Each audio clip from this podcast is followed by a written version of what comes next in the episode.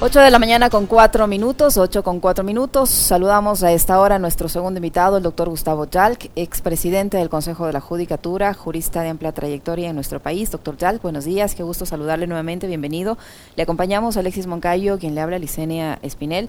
Hace pocos instantes la Secretaría de Derechos Humanos ha hecho el anuncio de que se ha pedido al CIDH el acompañamiento para la investigación del asesinato a manos de un agente del Estado de eh, María Belén Bernal. Y se ha empezado a, tratar de evadir la responsabilidad que en este caso tendría el Estado, por, ya que es un agente del Estado el que la asesina dentro de una institución del Estado como la Escuela Superior de Policía, con la complicidad y el, y, el ocultamiento con ese espíritu de cuerpo de, de, los policías en servicio activo en diferentes rangos eh, de este crimen. Eh, ¿Cómo funciona este acompañamiento de la CDH? ¿Hasta qué punto esto va a poder eh, dar un, halo de transparencia a este proceso, de confianza a este proceso, doctor Yal? ¿Y, ¿Y qué tan, en este caso, existe un crimen de Estado o existe responsabilidad estatal? ¿Cuál es la diferencia? Buenos días, bienvenido. Buenos días, Licenia. Gracias por la invitación. Es doloroso topar estos temas. Creo que el Ecuador está de luto. Esta semana termina con, con un gran dolor Claro, se acaba develando lo que ya se sospechaba desde varios días, que María Belén Bernal había sido asesinada dentro del recinto policial. Así lo están develando estas, estas pruebas. Se guardaba, siempre se guarda algo de esperanza de que aparezca con vida una persona desaparecida. Conocemos de cerca el dolor de estas personas, no trabajamos cercanamente y era nuestra obligación hacerlo con todas las asociaciones de familiares de las personas desaparecidas. Es un dolor enorme, inimaginable. Y termina la semana con este tremendo dolor y luto para el país y una tremenda decepción para todos los ciudadanos de la manera como el Estado está siendo dirigido. Y por supuesto, hay responsabilidad del Estado en lo ocurrido en esta inaceptable muerte, inexplicable muerte de, María Belén Bernal, un hecho que, que no debía ocurrir, que podía haber sido evitado, estaba dentro de un recinto policial, se supondría entonces que estaba rodeada de personas están formadas para servir y proteger. Esa es la divisa de la Policía Nacional. Y así deberían ser formados y deberían actuar en cada uno de sus actos, más aún cuando están con su uniforme dentro de un recinto policial. Hay que tener claro, Licenia, algo, algo muy importante. Todo este esclarecimiento que poco a poco va saliendo a la luz no hubiese ocurrido, no estaría ocurriendo sin la presión social. Esto es un elemento que debemos tener muy claro. Y este es, esto es lo más evidente de lo que vuelve a pasar dentro de la Policía Nacional y dentro de ciertas estructuras, de cierta doctrina, de cierto espíritu de cuerpo mal entendido, en vez de entender lo que siempre se quiso fortalecer, que es de espíritu de servicio, no espíritu de cuerpo, espíritu de servicio. Y solo es la presión social la que está sacando esto a la luz, el trabajo valiente, la lucha valiente de su madre, de Elizabeth Otavalo, y de las organizaciones de mujeres, que es gracias a su lucha que se ha podido avanzar en la protección de los derechos de las mujeres. No es por generación espontánea, no son dádivas del Estado, al contrario. El Estado ha tenido que ceder a ciertos avances de protección de los derechos de las mujeres, producto de la lucha de las organizaciones de mujeres. Así que mi primer rechazo es esta actitud de decir que las organizaciones de mujeres desestabilizan. ¿Desestabilizan qué? Luchan contra el machismo, contra las estructuras patriarcales. Y su lucha es la que permite el avance dentro de la democracia y el avance en la protección y la igualdad de derechos. Hay responsabilidad del Estado, porque dentro de un recinto policial ocurrió una muerte y no hubo la asistencia debida a quien pedía auxilio a gritos dentro de un recinto policial. Entonces, todas las declaraciones que hemos escuchado desde el inicio nos dan muestra que si no hay la presión social, esto no se va a esclarecer, porque las primeras declaraciones fueron, la culpa es del señor de la garita. Esto ya demuestra que tienes una actitud de protección de espíritu de cuerpo, de no esclarecimiento, de no comprometerte con la verdad. La reacción debe haber sido otra, inmediatamente llamar a la fiscalía, que se ingrese a la policía, a la policía, a la escuela de policía, que se tomen las versiones, que se establezcan inmediatamente todas las partes policiales existentes, las versiones. Pero no, se empieza a decir, no, el problema es el señor de la garita. El problema es que no se llamó al 911. El problema es que es un crimen pasional. estas declaraciones de las autoridades máximas de la Policía Nacional eh, nos deben llamar la atención. Esto demuestra lo que tienen en la cabeza. Lo que tienen en la cabeza es el prestigio institucional, el que aquí no se sepa, el ocultar la verdad. Aquí la única solución del trabajo para adelante es que haya verdad, justicia, reparación y no repetición. Lo que no tuvo la familia Restrepo, porque la familia Restrepo hasta hoy no tiene la verdad. Hasta hoy no se sabe qué ocurrió con los hermanos Restrepo.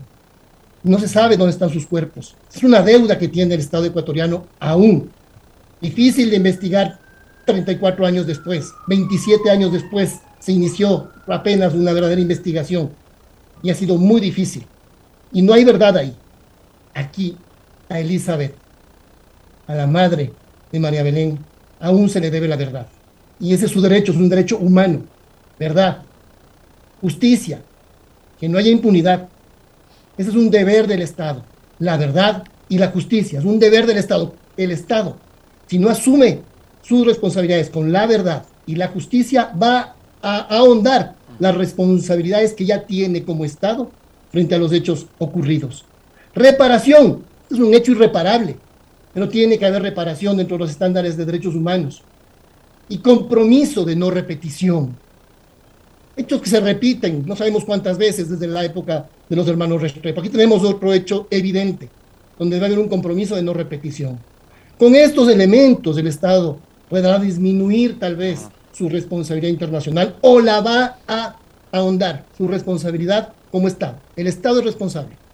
Si no se toman medidas verdaderas, reales, objetivas, sobre la verdad, la justicia, la reparación y la no repetición, el Estado ecuatoriano terminará en instancias internacionales, donde se determinará la responsabilidad estatal, que quizás aquí no sean capaces de determinar. Doctor Jalk. Claro que ahí no actuó solamente una persona y esto debe esclarecerse completamente. Doctor, qué gusto poder eh, saludarle y conversar con usted como siempre. a ver, e, esto que es noticia que hemos conocido hace poco nada más, lo anunciaba Licenia hace un momento, lo ha mencionado también eh, en, la eh, pregunta que le formulaba a Gustavo Zalk. ¿Se puede entender esto, doctor, como ya una suerte de aceptación por parte de la Secretaría de Derechos Humanos de que se trata de un crimen de Estado? Porque uno recurre al sistema interamericano de derechos humanos cuando hay responsabilidad precisamente del Estado. Entonces, el mensaje que están enviando con esta carta eh, se puede entender como eso, de que a pesar de lo que ha dicho Carrillo, de lo que ha dicho Ordóñez, de lo que están diciendo incluso eh, estos académicos u opinadores en redes sociales, que son muy cercanos a las tesis y a los relatos del gobierno de que no se trata de un crimen de Estado, pero el recurrir ante el sistema interamericano es ya una primera señal. No, lo primero, Alexis, sobre esto, y disculpen la indignación, pero es muy doloroso todo lo que está viviendo el país y que nos interpela a todos como país, como sociedad. Eh, lo primero es que aquí la Fiscalía es quien debe determinar la tipicidad eh, de lo que va a investigar. Ha iniciado como una investigación de desaparición involuntaria. Seguramente ya se tomarán las medidas procesales para una investigación por femicidio y será la Fiscalía la que tiene que determinar en el tipo penal la configuración de los elementos que puedan llevar hacia un crimen de Estado. Lo que ya parece fuera de discusión es la responsabilidad estatal frente a todos los hechos, porque claramente no se están respetando estándares internacionales de derechos humanos y del sistema interamericano de derechos humanos, en la que el Estado debió tomar debida diligencia para el esclarecimiento, para la protección de una persona que desaparece y muere, primero muere dentro de un recinto policial. Y que las declaraciones de las más altas autoridades están en la línea, sus primeras declaraciones están en la línea de relativizar el tema. Y en segundo lugar, hay una persona que pide auxilio dentro del recinto policial, es escuchado, según las versiones, por una veintena de personas que están obligados a prestar ese auxilio y que no lo hacen, y que luego eh, vemos un disfuncionamiento institucional que permite que eh, este señor eh, abandone el país, parece que está fuera del país, fugue, ya con las instituciones alertadas. No es que fugó cuando nadie no sabía nada, fuga cuando todas las instituciones ya están alertadas sobre la existencia posible de un tremendo delito y de la desaparición de una persona.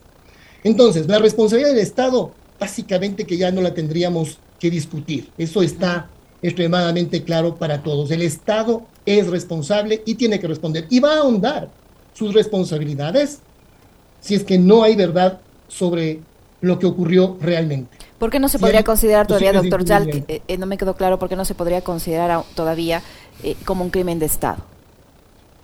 La configuración del tipo penal de un crimen de Estado debe, se puede determinar en función de una voluntad, de una determinación del Estado sobre la ejecución de un hecho, sobre la ejecución específica de un hecho. Entonces, si se determina posteriormente que hay órdenes estatales para el encubrimiento, entonces sí podríamos estar configurando ya una determinación de un crimen de Estado, una participación del Estado. Pero la responsabilidad del Estado está clara. Ahí tenemos una responsabilidad del Estado porque no se respetan la debida, los estándares internacionales de debida diligencia frente a lo que significa la protección de la vida de una persona en este caso. Entonces ahí tenemos objetivamente un elemento que está fuera de discusión. Y si hay responsabilidad, hay consecuencias. No es cuestión de decir pido disculpas. Las disculpas son palabras se las lleva el viento y que alguien las puede decir de manera sincera o de manera hipócrita. Quedará eso en la duda al menos. Las disculpas son verdaderas cuando están seguidas de actos. Y cuando hay que tener claro a nivel público que una cosa es la culpabilidad y otra cosa es la responsabilidad. Entonces, si una autoridad se siente responsable, puede ser que no sea culpable, pero si es responsable y pide disculpas, tiene que haber un acto, y ese acto mínimo del responsable es dar un paso al costado. Porque si no se hace, te quedas en una palabra que no sabemos si es sincera o no tiene que estar seguida de un acto que vuelve sincera a la palabra. Ese acto es, soy responsable. Esto se fue de las manos. No pudimos proteger la vida de una mujer dentro de un recinto policial. No lo pudimos hacer. Caímos en una tremenda incompetencia. Tenemos que revisar cómo se está formando a la gente. Tenemos que revisar la doctrina, el espíritu de cuerpo, para transformarlo nuevamente en espíritu de servicio. Y como no lo logramos, tengo que irme. Ahí la disculpa tiene sentido, cuando está seguida de algún acto. Si no te quedas específicamente solamente en una palabra. Palabras, insisto, que pueden ser sinceras o tal vez no. Solo serán sinceras si vemos que estén seguidas de actos posteriores. Tenemos ahí que revisar, sin duda, nuevamente, trabajar para que se recupere el espíritu de servicio y no el espíritu de cuerpo, para que no exista la lógica de que la jerarquización signifique obedecer cualquier cosa, o que se grafique en el encubrimiento, en el no delatar, en el no decir nada, en el no ver, en el no ir. No, la jerarquía sirve para que exista una disciplina que permita servir mejor, que permita proteger mejor, no ocultar, no usar el poder simplemente por el poder como fin y no como medio. Pero para eso se requieren los liderazgos ciudadanos con visión ciudadana, que hagan que las instituciones funcionen en función del servicio, con visión ciudadana. Me parece que la policía necesita liderazgo civil. La misma policía, internamente, cuando trabaja, cuando hace operaciones, se pregunta, ¿qué querrá el mando civil? Porque entienden la jerarquía, entienden la estructura piensan en el mando civil y responden a ese mando civil. Pero no hay mando civil ahora en la policía, ni siquiera hay mando civil. Y ese mando civil también tiene que tener visión ciudadana, visión de servicio. Eso se transmite, eso se irradia. Se convierten realmente los valores en prácticas institucionales. Pero cuando se abandona la visión de servicio y la visión ciudadana y se tiene como énfasis la visión de poder, la visión de defender al poder, solo se fortalece la visión de represión. Las medidas son mucho más profundas, son realmente profundas las que hay que tomar, no medidas solamente tal vez para llamar la atención, de poner una mujer al mando de la escuela. Muy bien que hay una mujer al mando de la escuela, pero ¿no será que es solamente usar a la mujer en este momento? ¿No es una versión adicional de machismo poner una mujer para tratar de aplacar las cosas? ¿No es usarla de alguna manera? cuando es algo mucho más profundo. No es esconderse atrás de una mujer, cuando hay que tomar decisiones de esclarecimiento y de verdad. Y la gente lo que reclama es verdad, justicia, reparación y compromiso de no repetición y que nos digan cuáles van a ser las medidas para que no se vuelva a repetir, para que la sangre de María Belén Bernal no quede en la impunidad y no y que sirva más bien como símbolo para que esto no le vuelva a ocurrir a ninguna mujer en el país. Doctor, ahí hay ah, algunas dudas que me surgen. Primero, tomando en cuenta la forma en la que han operado Fiscalía y Policía, em, va a ser muy complejo que, digamos, den lugar a que exista la configuración o confirmación de que en efecto se trató de un crimen de Estado.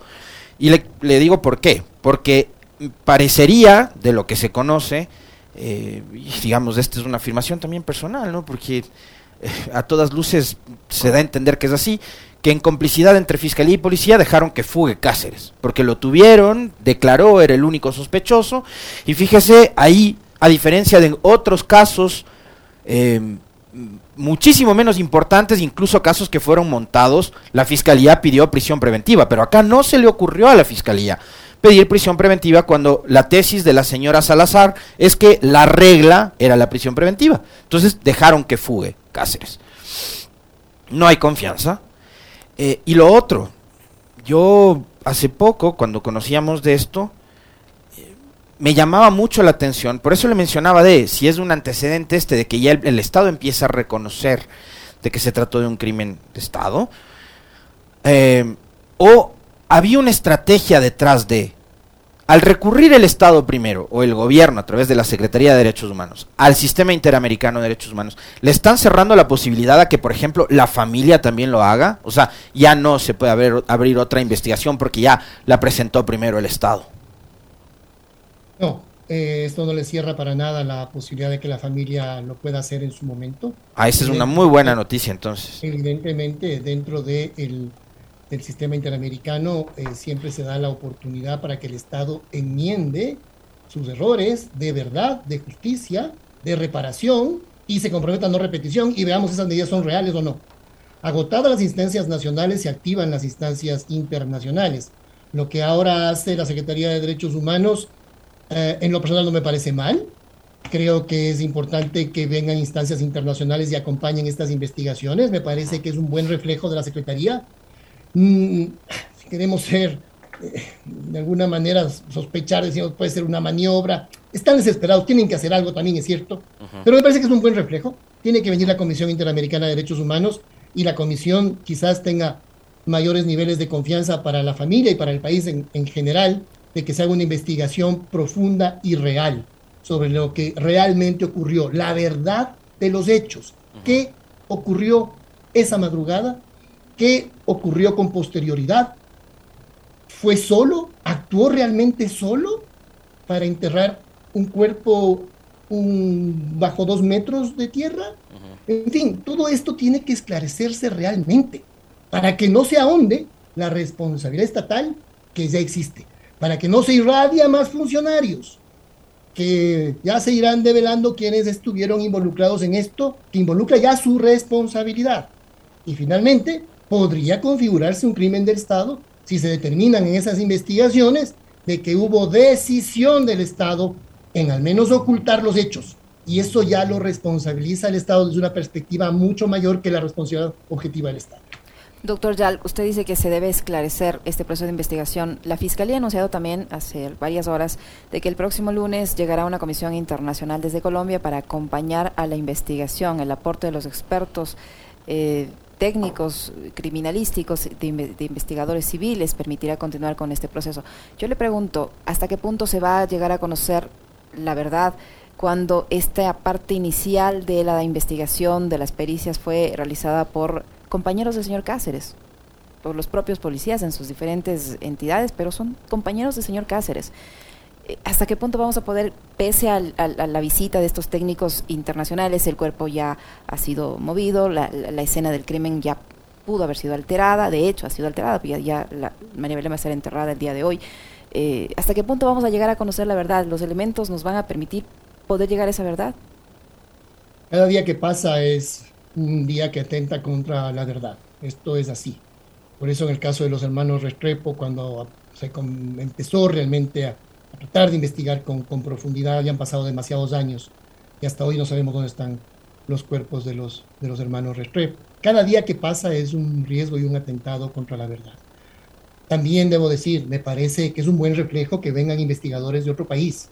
Esto de alguna manera sirve para tener un poco más de certezas, porque creo que internamente la propia policía sabe que no puedes salir a sacar una versión pericial de nada. Lo saben ellos mismos. Eh, incluso alguno quisiera hacer un trabajo técnico, objetivo, nadie le va a creer. Esa es la realidad. Y producto además de las declaraciones de las máximas autoridades, con mayor razón, por aquello. Entonces está bien que vengan técnicos internacionales. Sin embargo, a mí me parece que esto debe complementarse, debe acompañarse aún más con las organizaciones de mujeres, con las organizaciones de mujeres, con delegados de las víctimas, de la familia. Y me parece que la Asamblea Nacional tiene un rol que cumplir aquí muy importante. Sí, la fiscalización, el juicio político, sin duda, porque aquí responsabilidades del Estado, creo que ya nadie las discute. Por lo tanto, si es responsabilidad del Estado, aquí lo mínimo es que se active también la Asamblea Nacional. Pero no solamente ahí, sino algo, en algo más importante finalmente incluso. En que asuman la responsabilidad de las autoridades por los hechos ocurridos bajo su administración y su responsabilidad de que no ocurran, sino que también se acompañe al esclarecimiento de la verdad. Evidentemente, estos acompañamientos no pueden afectar la independencia, pero ojo, que sin estos acompañamientos también todos dudamos de la independencia.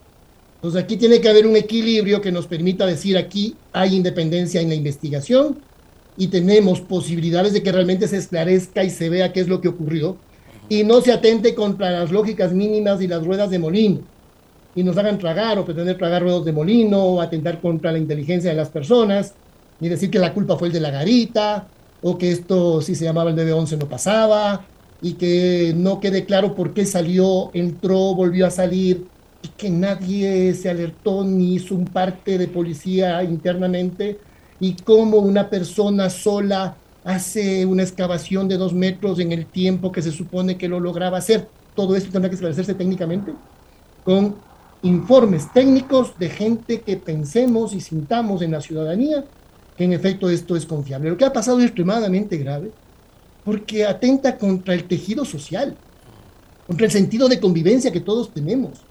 El Estado existe para protegernos a todos, es la mínima razón por la cual existe el Estado, que es proteger a la ciudadanía. No puede ser que esté ahí más bien para lo contrario, para asesinar o para desaparecer. Entonces tienen que haber realmente el esclarecimiento de fondo.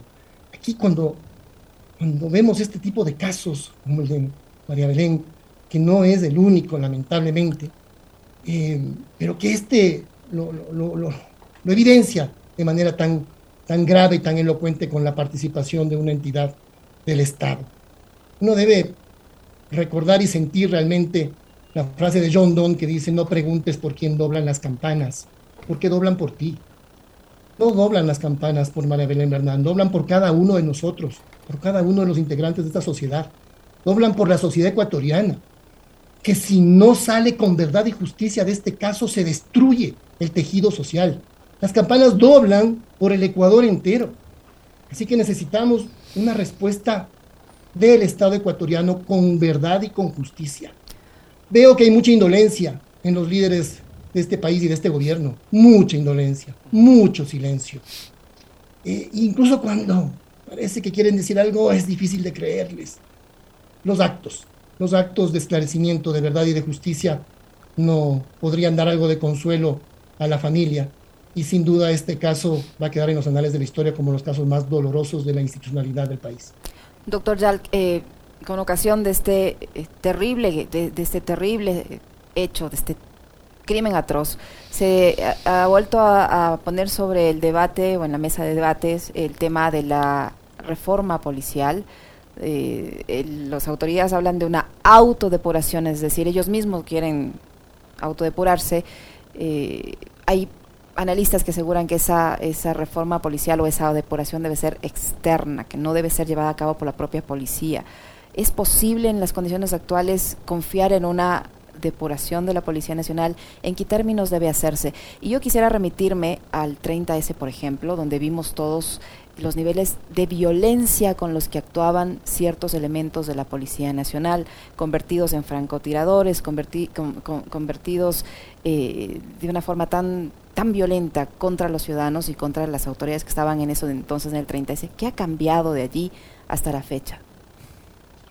Mira, hay un principio que dice que la reforma de la policía es demasiado importante para que la hagan solo los policías. Y esto es real, porque si la reforma involucra una ciudadanización de la filosofía policial, necesitas un liderazgo ciudadano que lleve a la policía a ese nivel. A mí me parece que las generalizaciones son, es una incultura generalizada. Entonces me parece que es digno rescatar que dentro de la policía hay gente bien preparada, hay gente honesta, hay gente ética, que le cuesta mucho tal vez vivir su ética incluso. Entonces le cuesta el ascenso vivir su ética, por no prestarse, también es cierto. Hay gente muy buena dentro de la Policía Nacional y es una institución necesaria, porque si no lo fuera, entonces mejor hablábamos de la eliminación. No, necesitamos una policía. Pero necesitamos una policía realmente con esa visión de servir y proteger a los ciudadanos y eso debe traducirse en los valores institucionales que no pueden ser una divisa o un membrete, sino que deben hacer carne en la capacitación, en las acciones y en la disciplina, es decir, en la exclusión de los malos elementos. No se trata solo de una autodepuración, el tema va mucho más allá. Se trata de una reingeniería institucional, que en buena parte se logró en algún momento, se logró justamente por eso, la activación de lo que significó una reforma profunda de la Policía Nacional fue la que desató también el 30S. Claro, el elemento gatizador que se usó fue la ley de servicio público, diciendo que les afectaba en sus derechos y en sus condecoraciones. Totalmente falso, porque no perdieron ninguna condecoración, no perdieron ningún beneficio económico, pero así se quiso activar. Pero ese fue el elemento gatizador de lo que significaba oponerse a una reestructuración interna que significó la desarticulación de estructuras que estaban vinculadas con el crimen. Se desarticularon algunas bandas que de, criminales que tenían conexión con policía en desguazaderos de vehículos, por ejemplo, en la provincia de Los Ríos, o en desapariciones también. Se desarticuló una unidad. Y recordemos también, cuando se les quitó competencias de tránsito, había algunos que se oponían. Entonces, toda esto, esta transparencia, esta búsqueda también de fortalecer a la carrera policial, porque esto no era un tema de disciplina en contra de la policía, no, no, no, es un tema de fortalecer la institución en beneficio de los buenos policías, de quienes tienen una carrera muy clara, en la que, por ejemplo, también se planteó y no se logró lamentablemente eliminar notas de concepto que son absolutamente discrecionales para alcanzar ascensos. Entonces no se mide tan objetivamente el ascenso, sino que se deja un margen de concepto muy discrecional justo con el gran objetivo de que le debas el favor a alguien internamente. Esas lógicas tienen que cambiar y tienen que reestructurarse. El 30S significó eso, la rebeldía en contra de un proceso de humanización y de ciudadanización de la policía, que se logró continuar y se logró en buena parte al punto que la policía del Ecuador, y hay que reconocerlo, llegó a ser hasta el año 2017 reconocida como una de las mejores policías de la región, con todos sus defectos pero había mejorado enormemente. Se había profesionalizado y logística, vehículos o patrulleros. Oh, de una visión ciudadana, de mayor esclarecimiento de delitos, de capacidad de esclarecimiento de delitos. Pasamos de un esclarecimiento de homicidios de apenas del 10-15% a más del 90% de esclarecimiento de los homicidios de manera ágil y rápida, en un trabajo articulado con fiscalía, con la justicia igualmente. Se logró avances, pero cuando se pierde esta visión ciudadana, Nicenia, no hay logística que mejore a la policía. Puedes tener más cuarteles o más patrulleros. Se trata de una visión, de un liderazgo ciudadano, que haga que las instituciones trabajen en función del bien común, en función de la razón por la que existen, servir y proteger, en el caso de la Policía Nacional. Doctor Jalk, em, como solución para todos estos problemas, incluso los que venían eh, venía el país acarreando y arrastrando desde antes de lo sucedido con María Belén Bernal. El gobierno ha propuesto una consulta popular en donde hay temas eh, o preguntas que tienen que ver con la seguridad, es decir, trasladar el tema a los gobiernos locales, por ejemplo, los municipios. Eh, darle autonomía a la fiscalía y algunas otras cosas adicionales. Eh, esto pasa por, eh, digamos, la búsqueda de una, un mecanismo democrático como una consulta para solucionar estos problemas que yo de plano creo no, no, no es la consulta la, la, vía adecuada, eh, sino que se lo resuelve primero teniendo la voluntad de hacerlo. Es decir, si no hay voluntad de cambiar, si no hay voluntad de mejorar, si no hay voluntad de asesorarse bien, de dejarse acompañar de gente que conozca eh, académicamente, técnicamente los temas, simplemente eh, puedo hacer 10 consultas populares y la realidad del país no va a cambiar. Pero, eh, y además de forma integral, ¿cuál es su visión con respecto de esta propuesta que ha planteado al país hace algunos días atrás el gobierno nacional? Alexis, lamento decir que solamente es un reflejo más de la incapacidad del gobierno de asumir sus responsabilidades y de esta ya costumbre que tiene de diluir sus responsabilidades echándole la culpa a otros o buscando pretextos. Eh, se habló que iban a resolver los problemas del país en 100 minutos o en 100 días, no, recuerdo, pero ahora vemos que los problemas del país se han, se han afianzado, son aún más graves. es un país peor que el que recibió, que ya estaba destruido por el gobierno anterior. Eh, entonces lo que vemos es esta constante, ¿no? De decir, bueno, necesito la ley eh, de uso progresivo de la fuerza eh, o de uso legítimo de la fuerza para poder resolver el problema. Le dan la ley y dice que la ley no es suficiente, que no sirve. Siempre se está encontrando un pretexto para no asumir responsabilidades, lo único que se demuestra es incompetencia, incapacidad. Ahora, producto de, su, de esta incompetencia del gobierno, eh, se ahondan los niveles de inseguridad en el país, que ya Moreno los había destruido y que este gobierno continúa en ese proceso. Ya estamos sin duda por encima de 20 homicidios por cada 100.000 habitantes, cuando en el año 2017 se dejó un país con 5 homicidios por cada 100.000 habitantes, de los más seguros de la región. Y eso no es por generación espontánea, por un trabajo muy fuerte, de 16, 18 horas al día, trabajo muy fuerte de evaluación, de indicadores, de liderazgo real, de compromiso.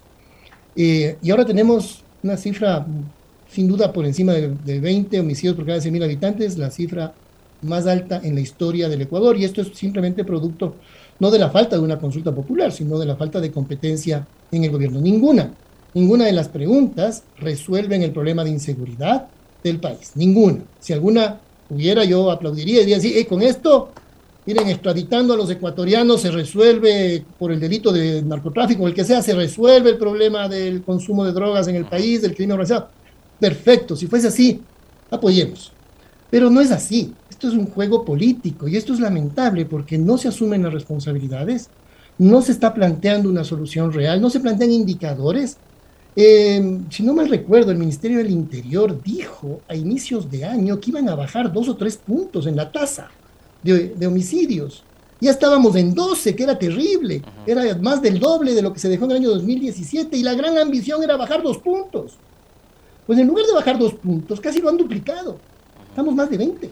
Bueno, el presidente en una de sus últimas intervenciones en medios dijo que con los estados de excepción, eh, a propósito del atentado del feriado de agosto anterior, eh, dijo que con los estados de excepción eh, se había bajado los índices de, de inseguridad. Y fíjese, doctor, que hasta agosto en Ecuador se habían contabilizado ya a propósito de esa tasa que usted señalaba de, muertes violentas, más de 2.700 muertes violentas en el país.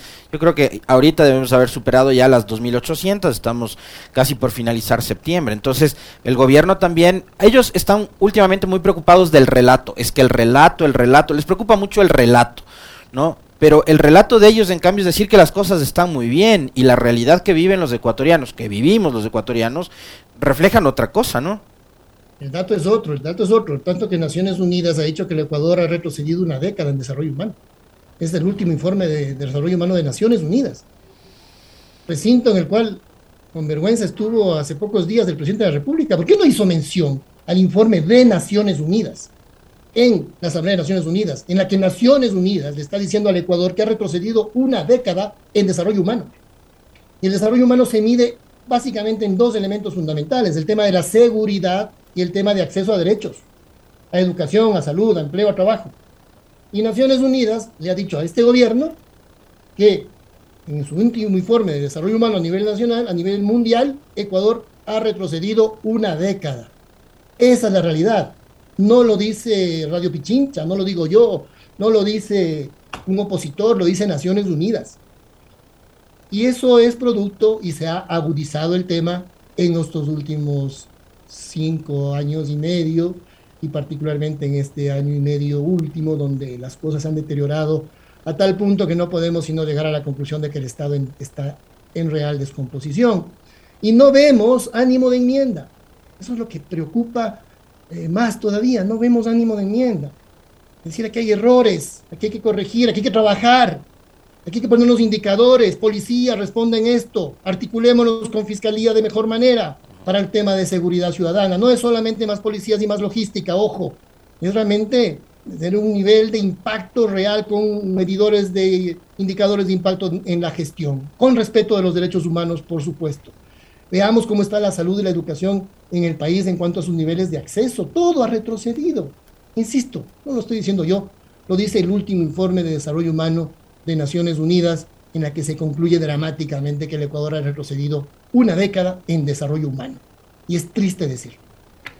Doctor Yal, ¿cómo interpretar este, este, esta presentación que hizo el presidente de la República en el Foro de las Naciones Unidas sobre lo que usted precisamente menciona? Él pedía ayuda para la lucha contra el crimen organizado, ayuda para la lucha contra el narcotráfico, ayuda para la democracia, ayuda incluso para el tema de la violencia contra la mujer.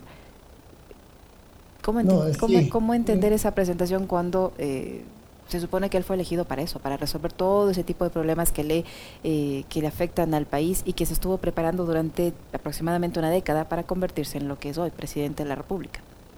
En, todas esas áreas que él ha pedido ayuda, no se ha ayudado él mismo.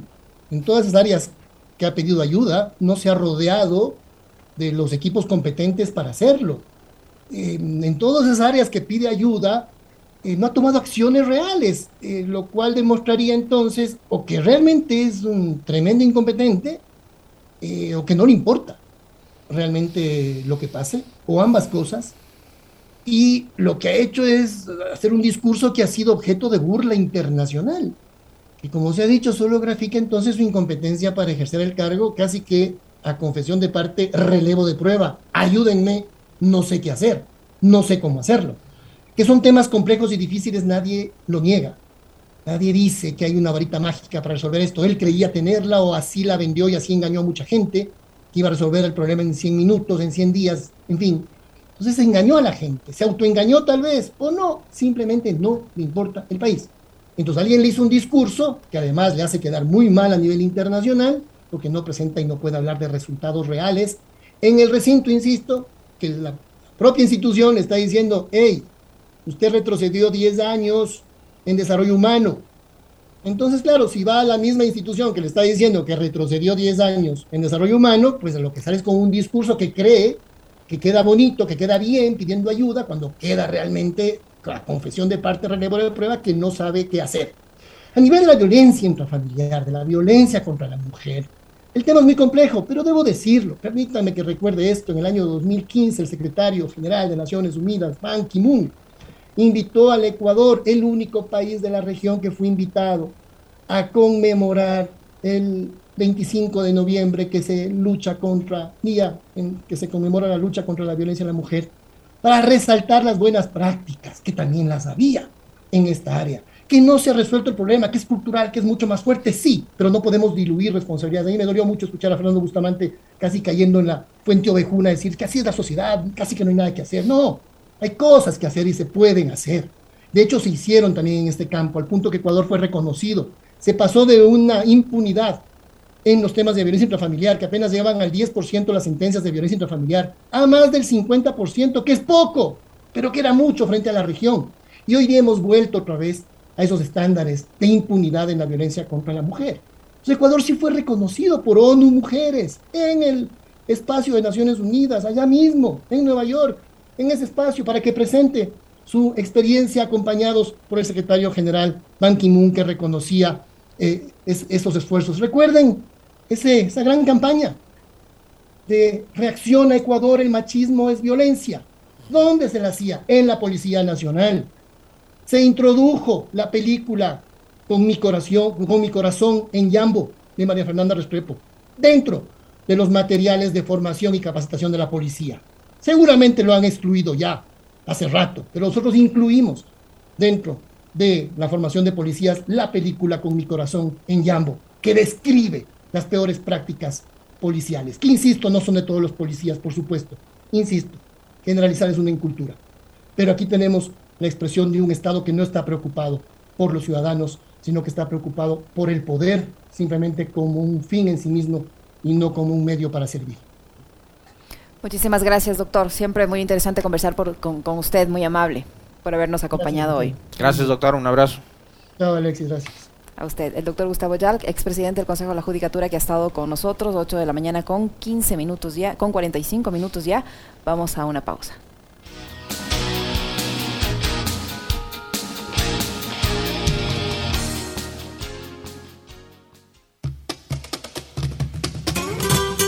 La historia y el presente, la política y la cultura de